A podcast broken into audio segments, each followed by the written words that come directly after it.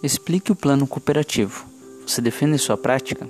Qual será sua atitude se assumir uma igreja que não pratica? É a contribuição de 10% das entradas do dízimo da igreja local para a Convenção Batista Pioneira do Sul do Brasil.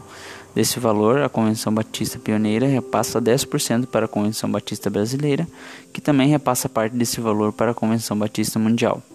Defendo sim a prática do plano cooperativo, pois é uma forma para sustentar a nossa denominação, a convenção e suas juntas. Também vejo que é uma das melhores maneiras de cumprirmos o Atos 1.8, levando o Evangelho em nosso estado, região, país e pelo mundo.